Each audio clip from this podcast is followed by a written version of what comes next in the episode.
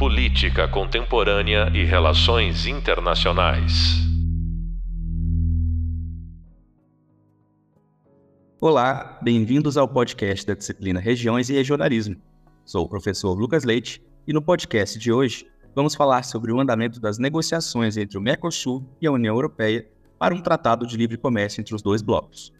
Para falar sobre esse assunto, nossa convidada de hoje é a Carolina Pavese. Ela é doutora em Relações Internacionais pela London School of Economics, especialista em União Europeia, organizações internacionais, regimes internacionais de comércio e mudanças climáticas e gênero. Possui experiência de docência e pesquisa na PUC Minas, Universidade de Oxford e London School of Economics. Atualmente é professora do curso de Relações Internacionais e coordenadora do Núcleo de Estudos e Negócios Europeus na ESPM São Paulo. Bem-vinda, Carol. Obrigado por aceitar participar do nosso podcast sobre regiões e regionalismo. É um prazer poder conversar contigo, né, pesquisadora notável sobre as relações europeias, sobre as relações internacionais da Europa.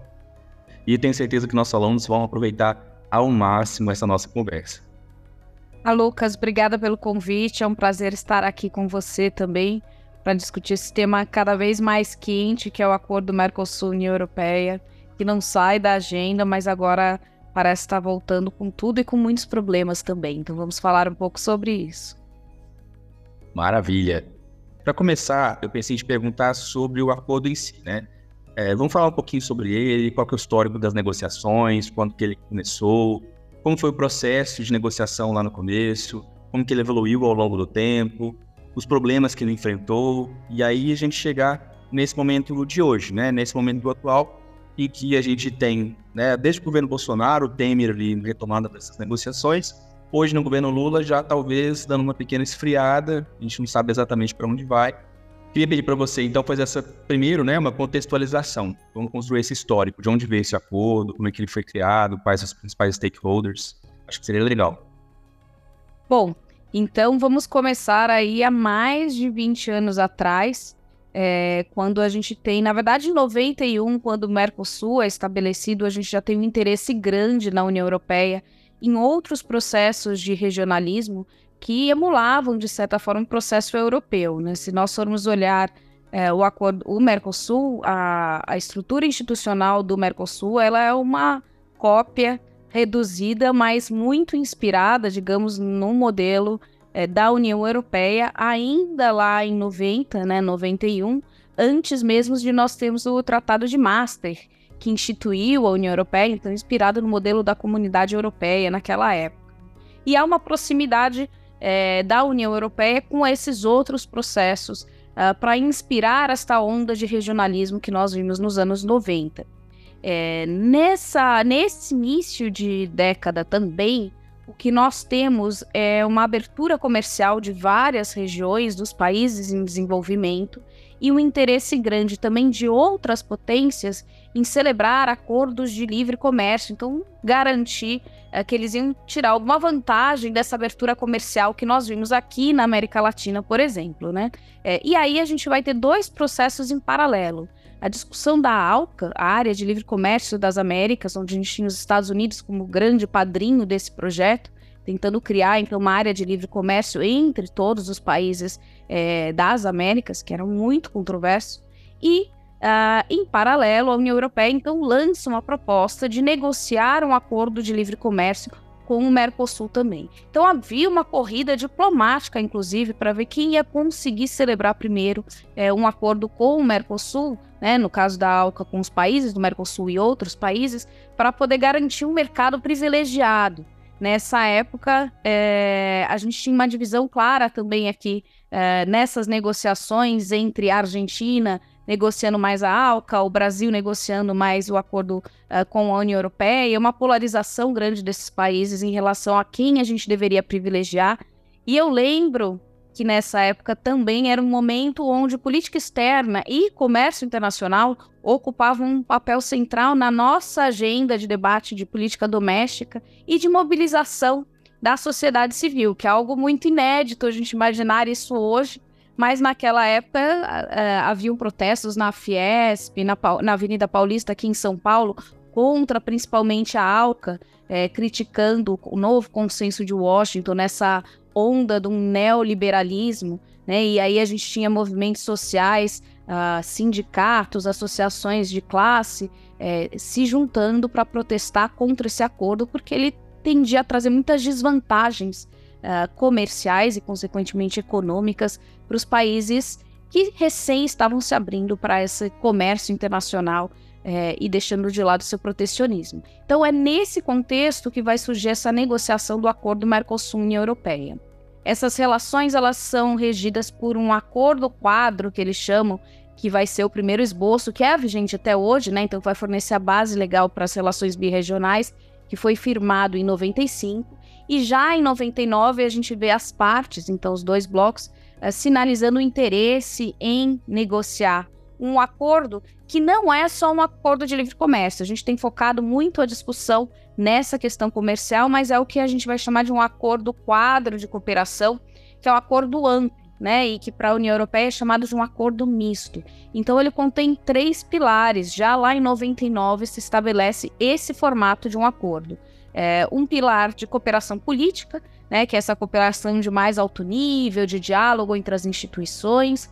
Depois, um pilar de cooperação, que é uma parte mais técnica que vai cobrir várias agendas, desde questões é, da, de educação, cultura, tecnologia, ciência, né? Tudo isso entra nesse pilar mais técnico. E um pilar comercial, que aí sim é o pilar onde a gente vai ter essa abertura comercial. Então, é um, é um acordo grande com esses três pilares. E essas negociações elas têm início lá em 99, formalmente, 2000 inicia a primeira fase de negociações, onde a gente vai ter a chamada trocas de ofertas, né? Então esses acordos, principalmente na parte comercial, é extremamente técnico e altamente burocrático. Né, onde cada pequeno item daqueles incoterms que a gente aprende lá em comércio exterior vai sendo colocado no que a gente chama de uma lista de ofertas e cada parte faz essas trocas. Então, o que você está exigindo e o que você está disposto a ceder. Né? E isso, como a gente pode imaginar, é um processo de barganha muito grande. E essa primeira fase, ela vai se desenvolver de 2000 até 2004, quando a gente tem a interrupção dessas negociações, porque chegou em alguns entraves e porque aquela negociação da ALCA foi abandonada. Então, o projeto ALCA deixou de ser uma ameaça também para os europeus, de no sentido, bom, se nós não garantirmos um acesso privilegiado, os americanos vão fazer isso primeiro, né? Sem essa ameaça uh, de uma pressão crono, uh, de calendário aí pelos Estados Unidos, é, os europeus uh, passam também a considerar com mais cautela esse acordo e lá na Europa, o que se tinha era a, a discussão para o processo de alargamento para o leste europeu. Então havia muitas questões internas que a Europa precisava privilegiar. Né, e fazer um acordo desse sem imaginar como ainda ia ser essa Europa que depois foi incorporar mais é, 11 membros, né, para chegar até a Croácia em 2013. É, então eles pararam essa negociação, então houve esse ato grande em 2004, lembrando que também ali a gente teve uma crise da rodada Doha da OMC, que também pregava a liberalização comercial, e um dos entraves naquela época tinha sido justamente a questão é, da agricultura dos países em desenvolvimento e dos países é, exportadores agrícolas, que aí reunia não só os países em desenvolvimento, mas se contrapondo contra o protecionismo europeu e, e de outros países. Né? Então há um entrave é, na rodada Doha, nas, na rodada de Cancún das negociações, então se paralisa essa agenda multilateral de comércio internacional, se paralisa e se suspende é, a discussão da ALCA, né? E aí o que a gente vê, então, opa, então vamos olhar com mais cuidado para esse acordo Mercosul-União Europeia. E aí depois a gente vai ter, em 2010, é, uma, um relançamento dessas negociações uh, em Madrid. E é interessante porque no âmbito europeu, a depender de quem está uh, à frente das instituições, a gente tem diferentes agendas sendo privilegiadas. Isso é importante porque falei encontro birregional lá em Madrid, agora em julho a Espanha vai assumir a presidência do Conselho é, da União Europeia, e isso vai ser importante porque a Espanha tem a prerrogativa de propor uma agenda de trabalho. E no centro dessa agenda de trabalho vai estar justamente o acordo Mercosul-União Europeia. Né? Então, isso é importante a gente ver que volta. Bem, de 2010 a gente segue com essas negociações e essas trocas uh, que eu fui comentando para vocês, até que finalmente, em 28 de junho de 2019, a gente tem o anúncio da conclusão dessa parte comercial, que é a mais espinhosa, do acordo, né? E aí a gente, se vocês lembrarem, a gente já estava no governo Bolsonaro e ele foi lá e firmou essa conclusão do acordo. Então, é, parece que é um grande mérito do Bolsonaro, mas na verdade, assim, a, a negociação já estava super em, em curso e ele só foi concluir um processo que já durava 20 anos, né? É, e aí a gente tem a conclusão, então, lá em 2019. Só que junto com a conclusão disso, o que vem é uma destruição da agenda ambiental é, de uma maneira muito acelerada, uma política externa que rompe laços né, e rompe pontes com alianças, é, com aliados importantes, e isso impacta muito negativamente no acordo que agora deveria ir encamin ser encaminhado por um processo de ratificação né? E isso aumenta as controvérsias em torno desse acordo e aumenta também a oposição a esse acordo, sobretudo no lado europeu. Então a gente acompanhou isso é, durante o governo Bolsonaro. Com Lula, o que se retoma é uma agenda de política externa é, ampla, como nós temos acompanhado, e dentro dessa agenda vem também a retomada desse processo do acordo Mercosul-União Europeia, que deve entrar em vias de ratificação. E é nesse momento, nesse estágio, que a gente se encontra com o acordo. Excelente. Eu já estava pensando aqui também né, em relação aos grupos de interesse, de como que no governo Bolsonaro a gente teve características específicas de um relacionamento muito ruim, por exemplo, com o governo francês, que é um dos principais atores da União Europeia, né, especialmente depois do Brexit, Reino Unido sair da União Europeia, eu imagino que França e Alemanha ainda sejam os dois grandes, aqueles grandes apoiadores, né? O laço que a gente tem em geral da União Europeia sejam, sejam esses dois países. Então, uma vez que nós não tínhamos uma relação tão boa com um desses grandes braços da União Europeia e temos historicamente uma questão muito difícil em relação a esses grupos de interesse, especialmente aqueles ligados ao setor agrícola, né? Em relação à grande discussão que existe na Europa do Pacto Agrícola Comum, por exemplo, eu queria te perguntar justamente isso. Em que medida você acha que essa parte dessas negativas dos europeus tem a ver também com questões nacionalistas, em questões domésticas deles, com esses grupos internos, grupos de pressão, e menos de fato com essa suposta visão mais altruísta, que realmente tem essa preocupação com as normas, né, na criação de uma regulamentação mais ampla, porque já pensando alto aqui um pouquinho, eu imagino que tem um pouquinho das duas, né? Eu acho que tem, acho que Macron e qualquer outro grande líder europeu está lidando com esses fatores o tempo todo, com jogos de dois níveis, né? Mas eu queria então ouvir de você, que é especialista nessa temática, contar um pouquinho para a gente como é a sua percepção em relação a esses stakeholders, em relação a esses grupos de interesse, esses atores, em que medida esses empecilhos são mais domésticos, são mais internacionais, são ligados à imagem, né? Fala um pouquinho para a gente, por favor. Acho que seria todas as alternativas acima, se fosse uma questão de prova, Lucas. É, vamos tentar separar um pouco aí.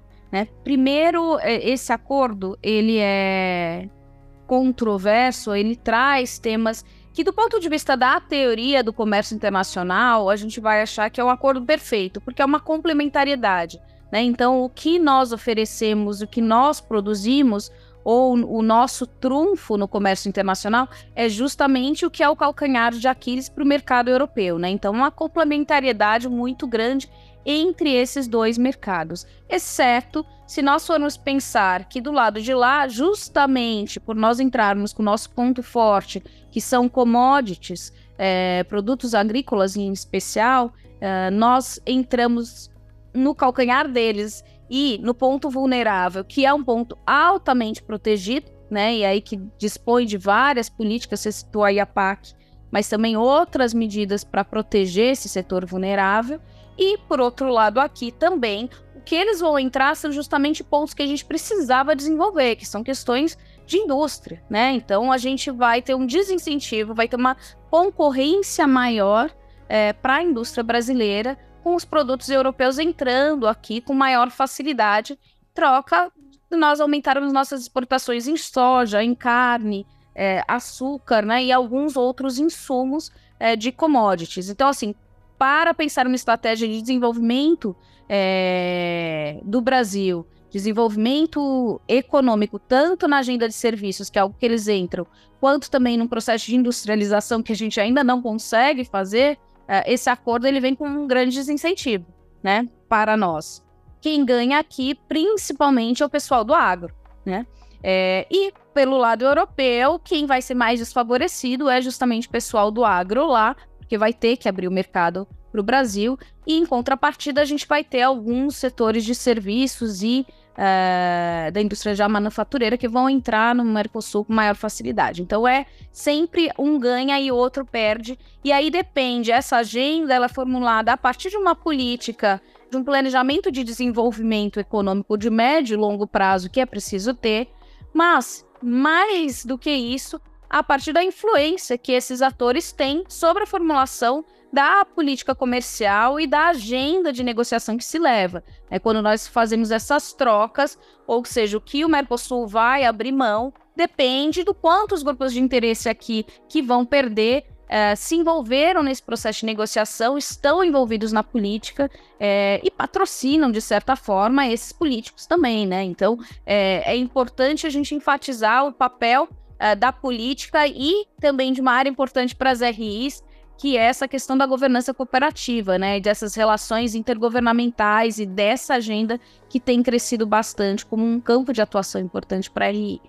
Voltando ao ponto dos europeus, é muito interessante observar que, na questão do acordo Mercosul-União Europeia, nós temos grupos de interesse que geralmente ocupam posições e tomam posições muito antagônicas, estando na mesma posição, não necessariamente juntos, mas adotando a mesma posição. E aí eu destaco, de um lado, os ambientalistas, que têm crescido em média em todos os estados, né? Os partidos verdes têm ganhado maior força e quando nós somos partidos verdes, é a agenda ambiental de sustentabilidade que tem uh, sido incorporada por partidos mainstream, os partidos principais, uh, inclusive partidos de direita também abordam esses temas, porque são temas que não podem ser furtados mais de uma discussão política e de campanhas na Europa.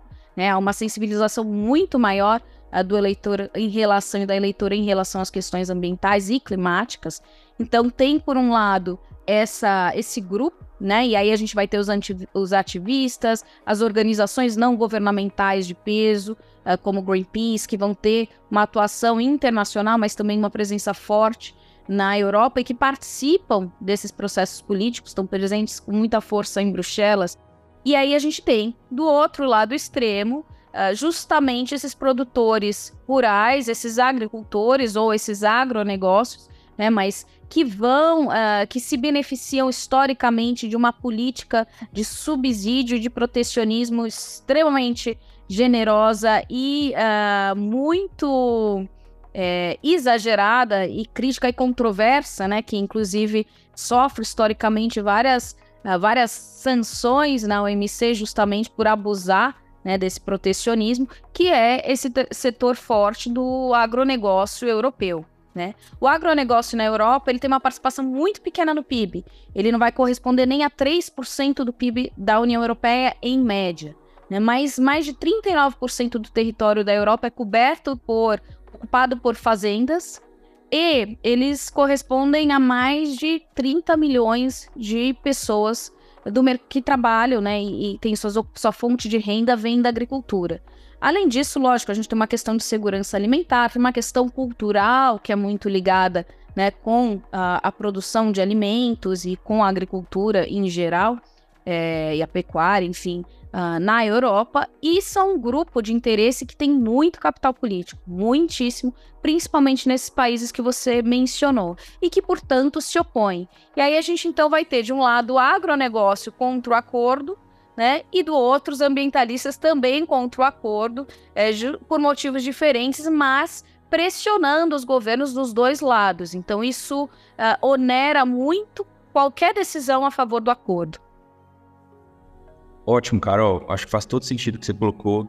E é impossível pensar, né, fora do doméstico. A gente fala muito isso quando a gente fala de regionalismo, integração regional, que esses lugares, esses níveis de análise tradicionais, eles não se encontram. né, quando a gente estuda integração regional, especialmente quando a gente fala de blocos supranacionais, que já tem esse nível de institucionalização. E por isso mesmo, eu queria perguntar em relação ao conteúdo do acordo. Você falou de alguns temas, né, que não é só comércio, por exemplo, não é só questão do livre comércio. É, quais são os outros pontos de debate que estão cobertos hoje né, nessa discussão? Ou, de certa forma, o que, que a gente poderia apontar assim? É consenso, funciona bem, já está mais ou menos decidido, e o que, que realmente ainda segura bastante? Como é o caso do que você acabou de falar, da questão agrícola, a partir dos europeus, que tem, vem uma frente, frente dupla, né, de ambientalistas e do próprio agronegócio, que é bastante interessante. Exato. Bom, essa questão do, né, o acordo, então, voltando lá, são três pilares. Né, a parte política é mais uma questão de diplomacia. Então, ela gera poucas implicações. É mais estabelecer um canal de diálogo mais permanente entre as partes. Às vezes se criam alguns comitês, comitês interregionais. Então, fica mais numa seara onde não há tanta polêmica nem tanta controvérsia. Na parte de cooperação também, né? Porque são projetos de cooperação, uma cooperação mais técnica. Obviamente, tudo é política, então também a escolha dessas agendas eh, são carregadas de, de influência política, de uma questão de, de prioridades, de interesses nas regiões, de uma percepção sobre o outro, né? O que eu tenho a ganhar com uma cooperação técnica com os países do Mercosul o que eu tenho a ganhar com uma cooperação técnica com os países da Europa, né? E aí muitas vezes envolve a comunidade acadêmica. Então, assim, também é uma área menos controversa, onde há uma compatibilidade de interesses e por isso se desenha um acordo. Parte comercial, obviamente, também, né? Porque é um acordo de cooperação voluntário, como todo acordo. Então, há essa, esse interesse recíproco, a princípio, é, no conteúdo do acordo, né?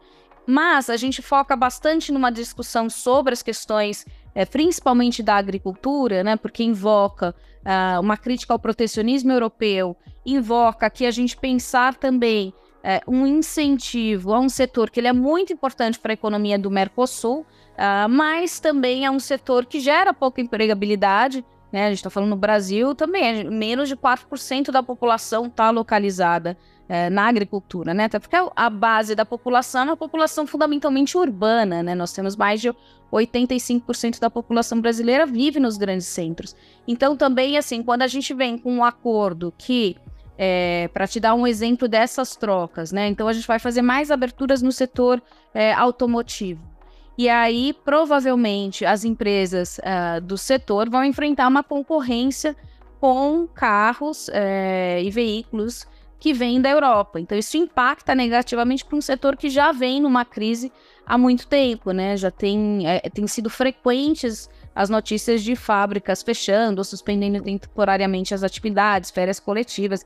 Quer dizer, para quem é aqui de São Paulo e está aqui no ABC, sabe da importância que essa indústria tem é, para grandes municípios né, do Brasil afora e que vai ser impactada mais diretamente para isso. Um outro ponto que foi importante que a Dilma fez uma concessão e que isso foi crucial para avançar com a negociação foi em compras governamentais. Esse vai ser o primeiro acordo comercial em que o Brasil, né, via Mercosul, vai permitir a participação de empresas estrangeiras em compras governamentais. Né? E aí isso impacta uh, negativamente por um lado, aumenta a concorrência, mas também gera um, um certo alerta aí para várias empresas eh, brasileiras que prestam serviço. Lembrando que o grosso nosso PIB é justamente da prestação de serviço. Entram serviços financeiros também. Embora boa, boa parte dos bancos que a gente tem aqui já são bancos estrangeiros, mas também, né? Então, uma série de serviços financeiros vão ficar facilitados, é, entram serviços de telecomunicação. Então, nessa área de serviços também tem uma boa parte estratégica para os dois lados, onde a gente fez concessões é, e que acredito que a gente não tenha feito uh, uma análise de impacto. Aliás, se tem uma crítica que se faz ao acordo, principalmente do lado do Mercosul, é a ausência de estudos de impacto. Pelo menos que tenham se tornado públicos, né? É, a gente não tem conhecimento de estudo, de análise de impacto é, mais amplos, impactos ambientais, impactos sociais, é, e um impacto mais macroeconômico que mostre é, justamente as implicações negativas do acordo é, para setores estratégicos e que isso implica em termos de perdas, né, em médio e longo prazo. Então, esse é um ponto bem crítico é, desse acordo. É, acho interessante você ter citado essa questão do impacto, né? É, especialmente porque nesses últimos anos em que o acordo voltou a ganhar notoriedade, né, por esses 20 anos de negociação, ser no governo Bolsonaro, que tinha uma perspectiva muito liberal, né, com Paulo Guedes, mas mesmo no governo Temer, a gente já tem essa perspectiva liberal muito forte. Então, quando a gente pensa no caso de Dilma Rousseff, você trouxe muito bem, né, a questão das compras governamentais, esses processos que foram adiantados, de algumas concessões que fizemos, e acho que isso se conecta com a política externa proposta por Temer e Bolsonaro, dessa ideia de abrir-se para o mundo, mas não necessariamente a gente encontrou, de fato, essa questão dos impactos, de como que isso pode afetar nossas questões sociais, ambientais, econômicas no futuro, em termos de dependência de setores que são estratégicos, como a própria União Europeia considera questões alimentares, né, algo estratégico, segurança alimentar e coisas do tipo, a gente talvez não esteja percebendo alguns desses elementos que são importantes para o termo da indústria nacional, do setor de serviços que mais emprega. Acho que esse comentário seu é muito pertinente por questão dos impactos. Por isso que eu queria te perguntar o seguinte, olha, vendo isso tudo e acompanhando esse processo que vem lá de trás, que Dilma tem um, um pequeno momento ali de retomada, né, desalavanca um pouquinho as negociações. Com Temer e Bolsonaro, a gente vai ter talvez um aprofundamento dessa negociação, abrindo mão, talvez, um pouco de algumas questões.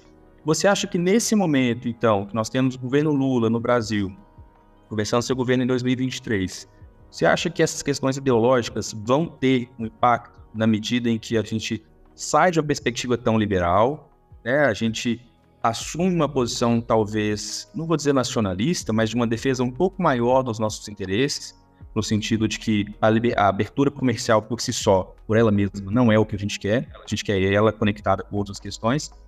Então, é, nós temos um cenário distinto né, nesse momento, um governo mais pragmático, que coloca limites na negociação e que ainda, ou de alguma forma também está disposto a buscar soluções. Né? Então, a União Europeia percebe no Lula um interlocutor mais fácil ou mais difícil? Não, sei, não é uma pergunta fácil, claramente, mas eu acho interessante a gente pensar, talvez, se esse governo tem alguma capacidade disso. Né? E aí eu vou conectar com uma outra pergunta que é: dito isso, as chances, portanto, de um acordo, de fato, né, ser firmado, ratificado pelos países nesse governo, são maiores? Bom, primeira pergunta se há uma percepção se o Lula é um interlocutor mais fácil. Você falou que era uma pergunta difícil, mas é uma pergunta muito fácil, né? Porque simplesmente com o governo Bolsonaro não havia diálogo.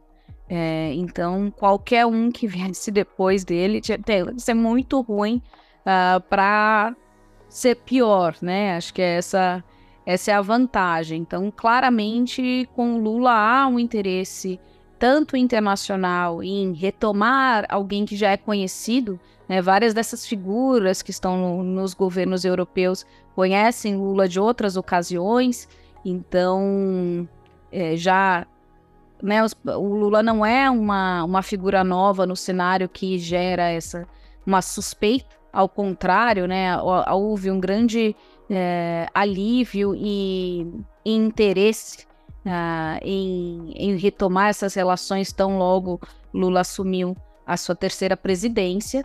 É, mas isso faz com que eles queiram sentar à mesa com Lula. Né? Não quer dizer que vão fechar o acordo, porque uma coisa é você está disposto a negociar e outra coisa é o que você leva para sua agenda para essa negociação. Né? E aí, nesse sentido, pensando no lado brasileiro, acho que são duas. A gente está ainda no primeiro, esses primeiros seis meses de governo, né? E tá uma política externa que entra um pouco em conflito com uma política doméstica, né? A gente vê a dificuldade que se tem uh, de entregar já a boa parte do que se planejava eh, domesticamente por ter tantas oposições, principalmente no Congresso, mas esses grupos de interesse eh, que não ficaram tão ao lado de Lula assim quanto a gente, né? Foi uma eleição muito polarizada. Eh, e, e, isso, e, né, e nos grandes estados também, vitórias é, importantes para a direita e péssimas notícias para o governo federal. Então, assim, essa esse racha que a gente vê, essa oposição política e também de vários grupos de interesse é, domésticos com relação ao governo e a possibilidade de se fazer uma guinada mais radical uh, para uma agenda, não é nem de esquerda, mas para uma agenda mais social e para uma agenda uh, que seja mais ambiental também, tem dificultado a entrega do que se promete nesses encontros todos e nesses fóruns de política uh, internacional que a gente tem visto o Lula desfilar, né? E acho que nesses três anos e meio a gente vai precisar ver se ele tem esse jogo de cintura interno, assim como ele tem externamente, né, na política externa, se ele é tão bom dentro agora, nesse novo contexto, que é um cenário muito diferente dos outros dois governos que ele teve. Dito isso, Lucas, o meu receio é que nesse pragmatismo, o que vai uh, se sobrepor é favorecer grandes grupos quando isso for importante, né? É, e isso significa vender um pouco o seu projeto de governo e abrir mão de questões muito importantes. Né? Eu acho que o presidente Lula prometeu muita coisa para grupos muito antagônicos e não dava pra, não vai dar para contemplar o interesse de todo mundo, você vai precisar fazer escolhas. E nessas escolhas, é, eu acho que por vezes o capitalismo vai falar mais alto, né? O capital político também e a oposição também, às vezes, vai gritar muito mais e vai implicar em algumas derrotas, principalmente para essa questão ambiental, né, que é o ponto central do acordo e dessas disputas. Tanto é que o que. É, uma das coisas que foi criticada no acordo, primeiro, quando ele estava. Aliás, tem algumas alguns pontos importantes aí nesses nossos minutos finais. A primeira é que, tanto daqui quanto lá, o acordo foi extremamente criticado por a sua falta de accountability, né? Então, assim, ele sofre de um déficit democrático muito grande. Por quê? Porque as negociações foram feitas a portas fechadas. Por 20 anos não se liberava esse texto. Então ficava muito difícil dos atores participarem, acompanharem é, e influenciarem um processo político importante sem saber o que estava sendo negociado, quais eram as ofertas, quais eram as trocas, quais eram os setores estratégicos, que os governos pensavam e que acontecia nessas negociações. Né? Quando a, a gente teve a conclusão desse capítulo de comércio lá em 2019, quem liberou o documento, o texto pela primeira vez foi o Greenpeace, que conseguiu um Wikileaks, que alguém vazou esse documento para o Greenpeace e o Greenpeace publicou. Quer dizer, embora a União Europeia, a Comissão, sobretudo, fizesse uma série de consultas públicas e tal, essas consultas eram, eram meio num vácuo é, de um, completo desconhecimento do conteúdo específico desse acordo. É, isso é muito problemático, é, porque impacta diretamente na legitimidade desse acordo. A segunda questão é que, bom, aí o que se via, como isso estava acompanhando, é que vai ter implicações muito grandes para a sustentabilidade. Por quê? Porque os, os setores, principalmente o agro, que a Europa estava abrindo mais e fazendo mais concessões tarifárias ou de cotas para ingresso na Europa vai justamente incentivar a produção do agro aqui, certo? A gente vai ter um maior mercado, vamos ter um incentivo para produzir mais. Da forma como o agro é estruturado no Brasil, e aí esse agronegócio, a gente não está falando da agricultura familiar, né? A gente está falando do agronegócio. É, esse agronegócio ele é feito de uma forma absolutamente predatória né, e destrutiva do meio ambiente, dos povos originários, das comunidades ribeirinhas, enfim, sem menor uh, cuidado com o seu impacto e sem menor responsabilização desse impacto, né? É, e aí, quando a gente vai criar um acordo que vai criar mais mercado para justamente isso, indiretamente ou diretamente a União Europeia está se comprometendo é, e se e sujando as suas mãos né, com o desmatamento, enfim, com toda essa, essa pegada é, de carbono e com o impacto ambiental é, dessas atividades no Brasil. Então, o que se fez foi se incluir um, um capítulo, que é o capítulo 14, nessa parte comercial, que é de sustentabilidade. Só que esse capítulo ele não cria obrigações vinculantes, todo o resto é vinculante, ou seja, as questões de tarifa e tal, se alguém descumprir, leva ela para o OMC. A questão de meio ambiente, não. Se descumprir, opa, aí a gente vai criar um comitê, esse comitê vai consultar e tal. Deixa completamente frouxa essas obrigações, né? Tanto do ponto de vista é, social, porque tem uma questão de dumping social, por que, que nosso produto é mais barato? Primeiro, que tem menos implicações ou menos legislações, enfim, menos requerimentos ambientais. Então, isso barateia, né? A gente poluir, joga água suja no rio, tá ótimo, não precisa fazer mais nada. E, obviamente, como a gente vê, emprega mão de obra sub, assim, pouco mal, altamente mal remunerada ou escrava, né, basicamente. Então, assim, óbvio que o nosso produto acaba ficando mais competitivo lá fora. Então, para frear isso, se coloca essas cláusulas ambientais e sociais, né, para evitar o que a gente chama de dumping ambiental e dumping social. Tem esse capítulo. A crítica é: esse capítulo não serve para nada, é uma carta de boa intenção no governo Bolsonaro. Legal, né? Acredite quem quiser, entendeu? E aí, o que se está negociando nesse exato momento é uma carta adicional complementar que vai colocar uh, mais exigências e criar uma maior obrigação uh, para essas questões ambientais. Nisso, o Mercosul tem atualmente se oposto. Inclusive, agora, no final de junho, vai haver uma outra reunião entre Mercosul e União Europeia lá em Buenos Aires para se negociar essa carta de novo. Né? Então, a gente vê uma resistência do lado brasileiro. O que é péssima notícia quando a gente pensa que a gente entra no governo Lula com uma promessa de abraçar a sustentabilidade com muito mais ímpeto, né? E priorizar isso. E aí, em contrapartida, a gente se opõe a assumir maiores compromissos com a sustentabilidade no âmbito do acordo Mercosul-União Europeia. Então, isso para mim já é um sinal indicativo de que quem não deve não teme nesse sentido, né? E que seria até bom porque criaria uma obrigação, inclusive, para próximos governos, né? Então, é, é uma garantia de que essa agenda se manteria. Para a gente concluir, é, onde está? Então, a gente tem essas negociações. Já falei que agora em julho quem assume a presidência da Espanha, e em julho que vai acontecer é, desde 2014 que não acontece a cúpula é, do CELAC, que é, são os países da América Latina e Caribe e os países do Mercosul. Vai acontecer isso lá em Bruxelas. E o que se pensa também é em lançar esse acordo, impulsionar de novo o acordo Mercosul-União Europeia, que já que está concluído, precisa entrar num processo de ratificação. E essa ratificação, no nosso caso, são os quatro países do Mercosul. No caso da União Europeia, não são nem os 27, porque alguns países você precisa fazer a ratificação em, em parlamentos regionais. Então, no total, a gente está falando de 30 parlamentos na Europa que vão ter que ratificar. Não há um cronograma, não há um prazo para isso. Cada um faz no seu tempo esse processo de ratificação. A gente vai ter no início, no, né, em junho do ano que vem, eleições no Parlamento Europeu. Então ninguém vai querer se comprometer com essa pasta. Né? E aí muitas vezes vão empurrar isso para o próximo. Ou seja, cada processo político que tem é, se adia essa discussão e tá difícil imaginar um governo que nesse contexto queira ser o responsável pela assinatura do acordo Mercosul-União Europeia no seu país, visto que ele é tão polêmico.